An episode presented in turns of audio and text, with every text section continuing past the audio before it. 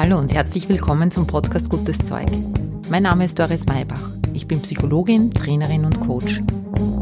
Dieser Podcast liefert dir Wissenswertes aus der angewandten Psychologie, der aktuellen Gehirnforschung und ich teile mit dir Erfahrungen aus meiner Coaching-Praxis.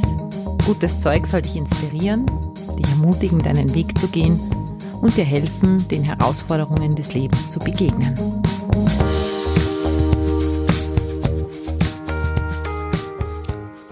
Hallo, herzlich willkommen zu einer neuen Folge. Ja, was erwartet dich heute? Heute erwartet dich ein Ausflug in die Welt des Tröstens. Eine liebe Freundin hat mich auf das Thema aufmerksam gemacht. Ich werde mit dir teilen, was aus Sicht des Coachings mit Trösten überhaupt gemeint ist, warum Trösten so wichtig ist und wie es im Zusammenhang steht mit dem Appell der Selbstverantwortung, dass man selber für sich sorgen soll, für seinen inneren Zustand zuständig ist und eigentlich nur sich selbst helfen kann. Wie das dann einzuordnen ist, das Thema Trösten. Du wirst von mir hören, was du nicht machen musst, um jemanden zu trösten, wo wir vielleicht im Alltag oft glauben, dass das Trösten ist. Und ich werde dir ein paar Hinweise dafür geben, wie du vielleicht besser mit dem Thema umgehen kannst, wie du in Zukunft, wenn du merkst, dass jemand traurig ist oder gerade etwas erlebt hat, was ihn traurig macht, wie du hier begleiten kannst und wie du hier Trost spenden kannst. Ich wünsche dir jetzt inspirierende Minuten des Zuhörens. Ja, noch einmal herzlich willkommen zu, zu dieser Folge zum Thema Trost, Trost spenden. Wie schon erwähnt, hat mich eine Freundin und treue Podcast-Zuhörerin darauf aufmerksam gemacht. Ich ermutige ja immer alle mir eben zu schreiben und mir zu sagen, welche Themen vielleicht interessant sein könnten und zu dem Podcast dazu passen könnten. Und da bin ich sehr dankbar dafür. Also danke, liebe Silke, für diesen Input. Für sie ist das Thema Trost, Trost spenden ein guter Gegenpol zu diesem Standpunkt, ich muss alleine aus allem wieder rauskommen. Ich habe da darüber nachgedacht und in der Tat ist es so, dass man vielleicht auf die Idee kommen könnte, wenn man hier zuhört oder wenn man meine Posts auf Instagram verfolgt, meine Stories, da geht es sehr viel um das Thema Eigenverantwortung. Da geht es ganz viel darum, dass du deinen eigenen inneren Zustand, deine eigene Haltung bestimmen kannst. Und dass es vielleicht wirklich so sein kann, dass da ein Missverständnis entsteht oder ein Eindruck entsteht, der gar nicht entstehen sollte und gar nicht entstehen muss. Vielleicht ist das hier eine gute Gelegenheit, kurz darauf einzugehen dass Miteinander sein und in Selbstverantwortung zu sein aus meiner Sicht kein Widerspruch ist. Es gibt den schönen Satz, frei ist, wer seine Abhängigkeiten wählen kann. Und ich spreche ja immer wieder auch davon und betone immer wieder, dass wir radikal soziale Wesen sind, die aufeinander angewiesen sind, in unserer Menschwerdung, in unserem Großwerden, in unserer Weiterentwicklung weil das Du ist der Spiegel des eigenen Ichs und wir können nur durch dieses Du zum Ich werden. Für mich braucht es immer beides, weil dieser Belief, dieser Grundsatz, ich muss alles selber machen, ganz bestimmt nicht der Grundsatz ist, der in ein selbstverantwortliches Leben führt. Selbstverantwortung bedeutet auch äußern zu können, was man sich vom anderen wünscht. Das bedeutet auch Beziehungen aktiv zu gestalten. Und das bedeutet auch, zugeben zu können, dass man nicht alles selber machen kann, dass wir wirklich auch miteinander verbunden sind, in allem, was wir tun.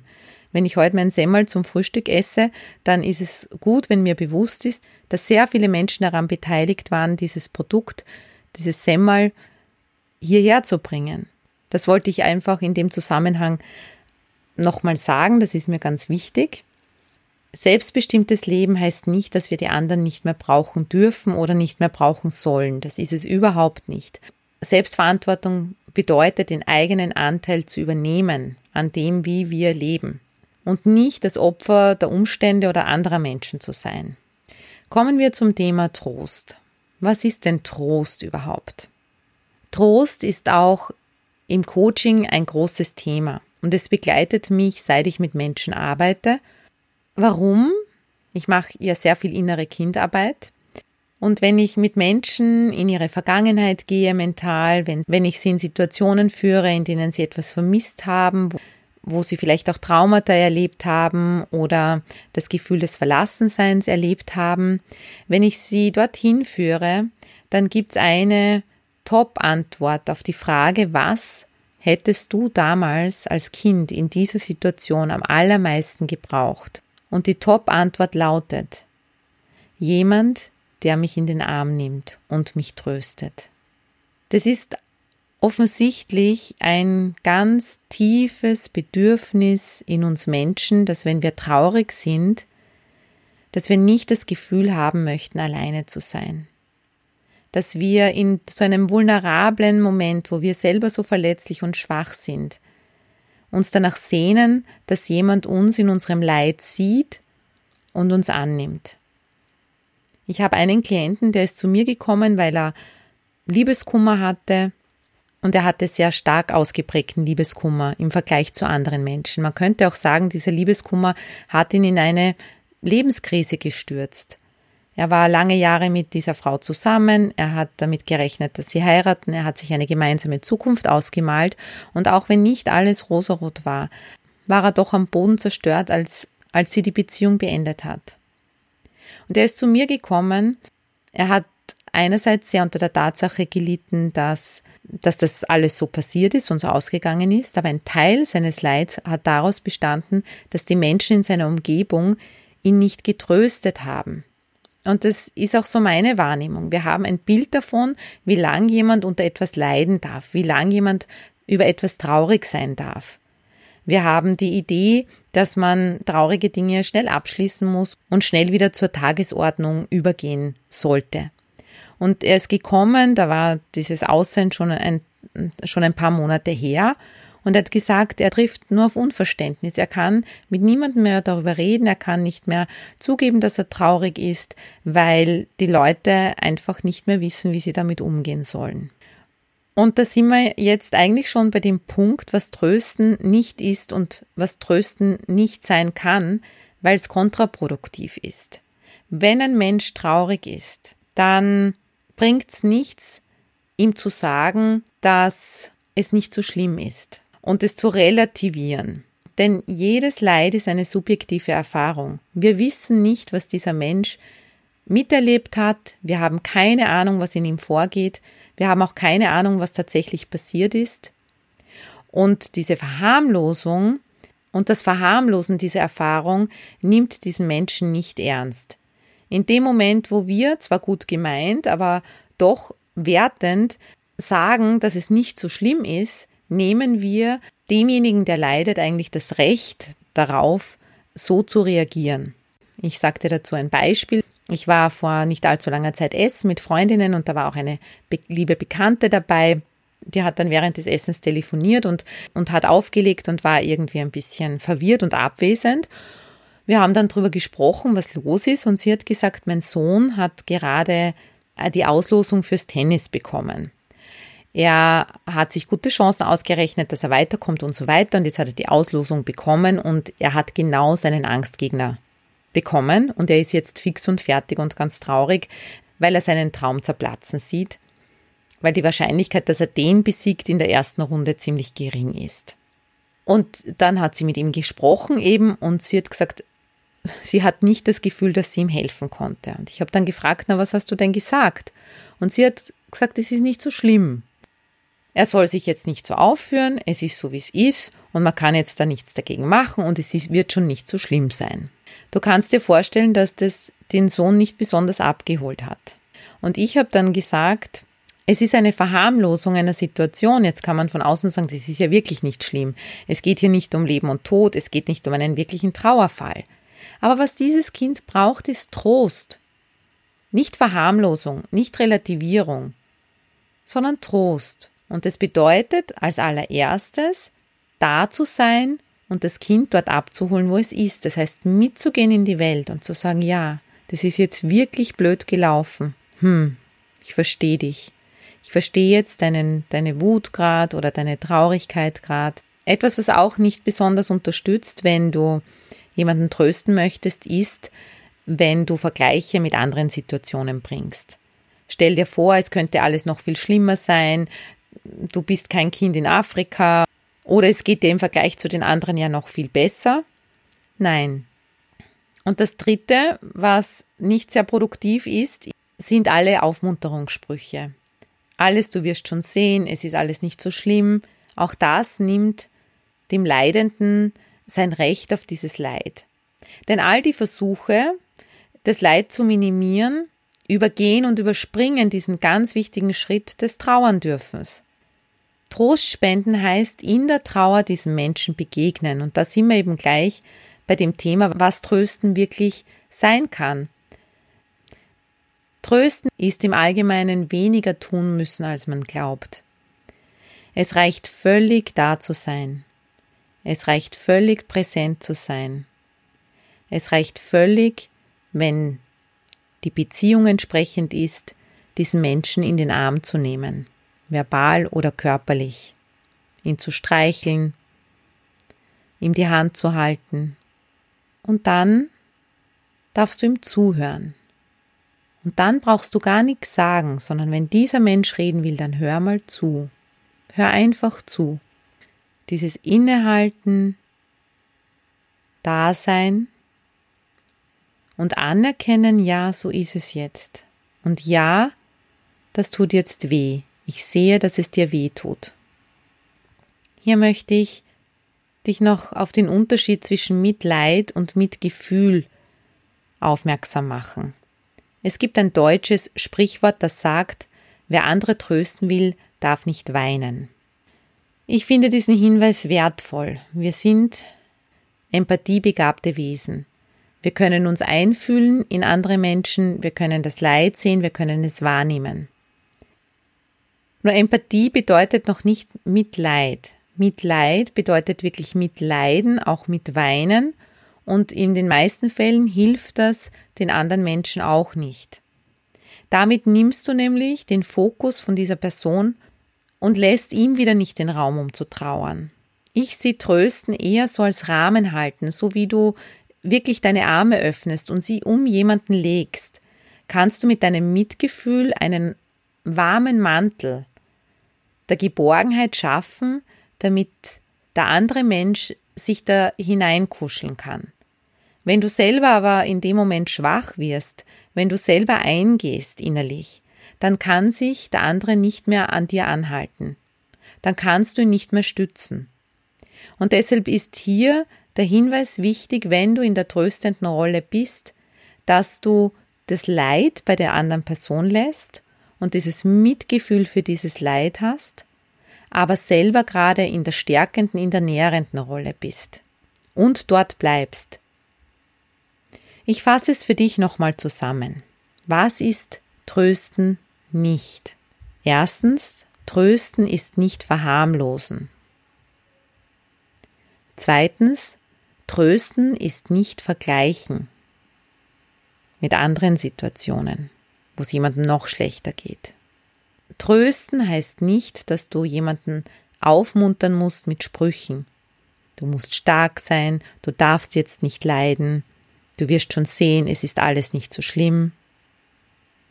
Und viertens, Trösten ist nicht das Thema Totschweigen. Auch dieses Nicht-Ansprechen, wenn du bemerkst, dass jemand traurig ist, ist nicht Trösten. Was ist Trösten? Trösten bedeutet da zu sein, das Leid des anderen zu sehen, in die Präsenz zu gehen und wie ein wärmender Mantel zu sein, der dem anderen Raum und Rahmen gibt, schwach sein zu dürfen. Und zweitens ist Trösten zuhören für den anderen da sein. Und wenn er die Geschichte wiederholt erzählt, dann hörst du wiederholt zu. Und du bietest dich an für diese Geschichte, für diesen Menschen, du bietest dich an als Stütze. Um nochmal auf das Beispiel mit dem tennisspielenden Kind zurückzukommen, in dem Moment, wo die Freundin dann nochmal angerufen hat und dem Kind nochmal gesagt hat, es ist wirklich blöd, ja, ich habe jetzt drüber nachgedacht und ich verstehe jetzt, dass du traurig bist drüber und dass jetzt dir wirklich deine Chancen sich verschlechtert haben, dass du da weiterkommst. Ich verstehe, dass du dich darüber ärgerst und dass du traurig bist. Und dann nach einer Weile gefragt hat, na, was machen wir jetzt? Was tun wir jetzt mit der Situation? Hat dann der Sohn gesagt, na spielen. Ich spiele trotzdem. Weil eigentlich habe ich ja dann nichts zu verlieren. Ich kann ja üben. Und in dem Moment hat sie dann wieder sagen können, ja, hast recht. Weil wenn du, weil starke Gegner machen dich selber auch stark. Da hat sie ihn dann aus dieser, aus diesem Tal mit rausgeholt. Aber erst als er selber so weit war. In der Psychologie nennt man das Pacen und Leaden. Zuerst mal in diesen Trost, in, diesen, dieses, in diese Geborgenheit, in diese Beziehung hineingehen mit diesem Menschen und dann achtsam Türen wieder öffnen. Was kann dir helfen, nicht mitzuleiden, sondern, sondern in diesem Mitgefühl zu bleiben? Hier hilft die innere Haltung, es darf jetzt so sein, weil du weißt, dass es weitergeht. Du kannst aus deiner Perspektive etwas sehen, was die andere Person noch nicht sehen kann, nicht bereit ist zu sehen, vielleicht noch von der Traurigkeit so eingenommen ist, dass sie es noch nicht sehen kann. Aber du kannst es schon sehen. Und so kannst du eine Zuversicht anbieten, ohne dass du sagen musst. Es geht weiter. Jetzt möchte ich dir, wie immer, auch noch eine tröstende Erfahrung für dich selber anbieten. Was tust du, wenn du selber traurig bist und gerade niemand da ist, der dich trösten kann? Hier haben sich mentale Helfer bewährt. Das kannst du übrigens auch mit deinen Kindern machen, einen Helfer, eine Helferin, mit dem Kind zu fantasieren, sich auszumalen, wer das sein könnte. Das Kind, wenn es in der Nacht traurig ist oder irgendwo in die Ferne geht, in die Landschulwoche oder sonst wo, wo du nicht da sein kannst, dass das Kind diese Geborgenheit erfahren kann. Aber auch jeder von uns und jedem von uns geht es manchmal so, dass wir getröstet werden möchten, so wie ich anfangs erwähnt habe. Wir sehnen uns nach Menschen, nach einem Gegenüber, das da ist und auch unser Leid sieht, unsere Schwäche wahrnehmen kann. Wenn du auf diese Erfahrung Lust hast, dann nimm dir bitte jetzt noch ein paar Minuten Zeit Finde einen Ort für dich, an dem du ungestört bist. Setze oder lege dich hin und schließe die Augen. Nimm dir bitte jetzt einen Aspekt in deinem Leben heraus, fokussiere auf den, wenn du möchtest, der dich ein bisschen traurig macht, du vielleicht Trost möchtest oder dir wünscht, du was jetzt einfach an der Zeit ist, dich mal darauf einzulassen, dem nachzugeben, dass etwas dich traurig macht. Du kannst die Übung aber einfach auch so machen. Und ganz egal, wie du es bevorzugst, machst du es dir jetzt ganz bequem. Atme Tief ein und aus.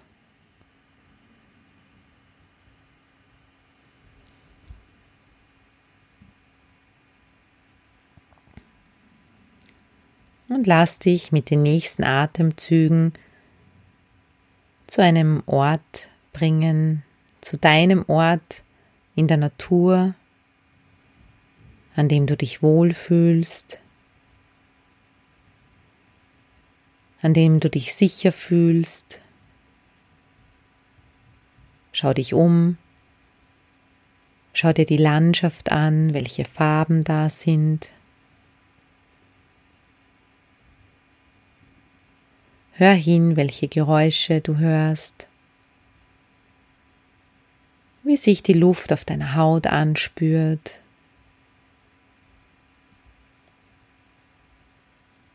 Und dann lass dich von deinem Unbewussten, von deiner Kreativität an diesem Ort dorthin führen, wo du hingehen würdest, wenn du traurig bist.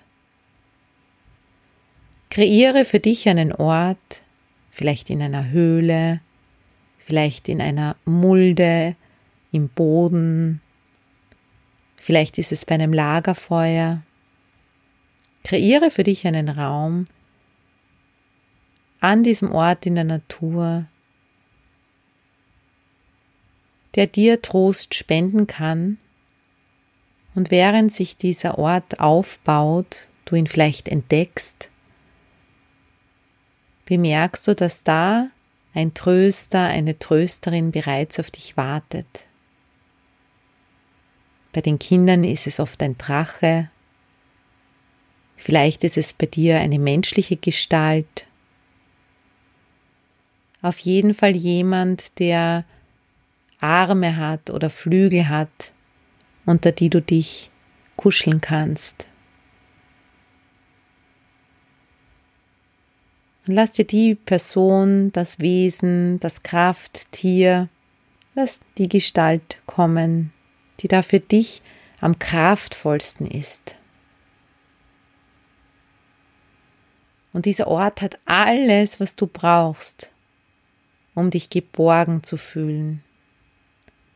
Ein Ort, wo du dich wirklich gehen lassen kannst, wo du nicht sein und tun musst, wo du mit all deinen Sorgen hingehen kannst, weil dieser Tröster, diese Trösterin präsent ist, da ist. Lass dir diese liebevollen Augen zeigen, dieses Wesens, das dich versteht, ohne Worte, das keine Ratschläge für dich bereithält, keine Vergleiche, keine neuen Verletzungen, sondern dich einfach sein lässt und dich sieht. Mit all dem, was dich belastet, dich vielleicht traurig macht. Und dann geh zu diesem Ort. Und dann setzt du dich oder legst du dich genauso hin an diesen Ort. Vielleicht legst du dich auf den Schoß der Trösterin oder des Trösters. Spür auf jeden Fall, wie die Arme die Flügel, das Fell, was auch immer es ist, dich genauso halten, wie du es brauchst, um dich gehalten zu fühlen. Du darfst dich ganz geborgen fühlen. Du darfst dich hier ausruhen. Und etwas in dir weiß, dass dieser Tröster, diese Trösterin auf dich aufpasst. Und du spürst richtig, wie die Energie dieser Trösterin sich auf dich überträgt, wie die Energie dieser Trösterin, des Trösters dir Trost spendet, einfach indem sie da ist.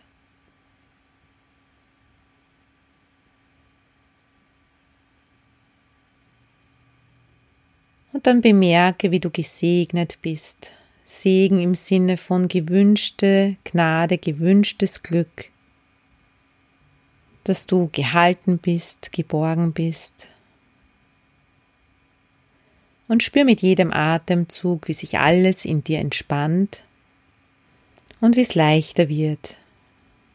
In deiner Seele, in deinem Herzen, in deinem Körper. mit jedem Atemzug du neue Energie tankst und sich etwas in dir immer mehr aufrichtet. Verweile noch einen Augenblick, dann stehst du auf, bedankst dich auf deine Weise, schaust dich nochmal um und weißt, dass du jederzeit hierher zurückkommen kannst. Egal wo du bist. Jetzt lässt du dich mit den nächsten Atemzügen von diesem Platz zu deinem Naturplatz zurückführen und von dort startest du die Reise mit ein paar tiefen Atemzügen ganz zurück, wieder zu deinem Platz, wo du sitzt oder liegst.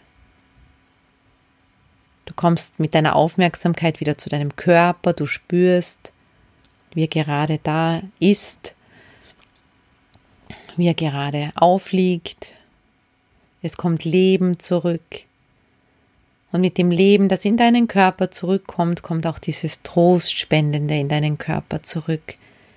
Dass du richtig spürst, dass du gestärkt bist jetzt in deinem ganz realen Leben.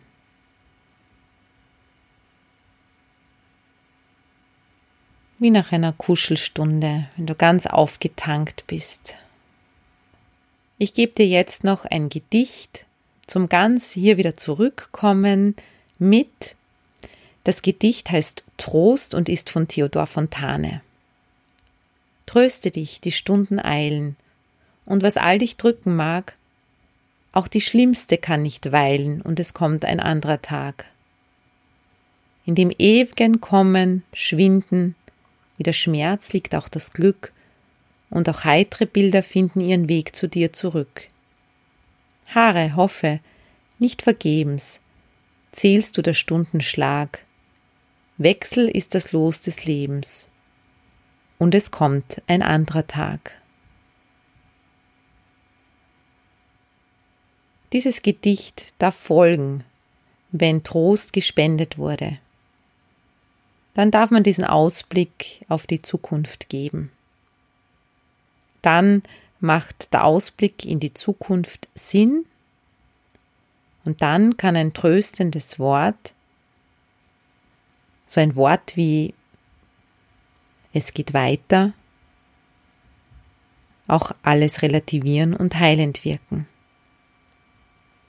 Aber sag diesen Satz einfach nicht zu früh. Dann kann er heilende Wirkung entfalten. Ich hoffe, du fühlst dich getröstet ich hoffe, du weißt jetzt ein bisschen genauer, wie du Trost spenden kannst. Danke fürs Zuhören, danke für dein Vertrauen. Bis zum nächsten Mal. Baba.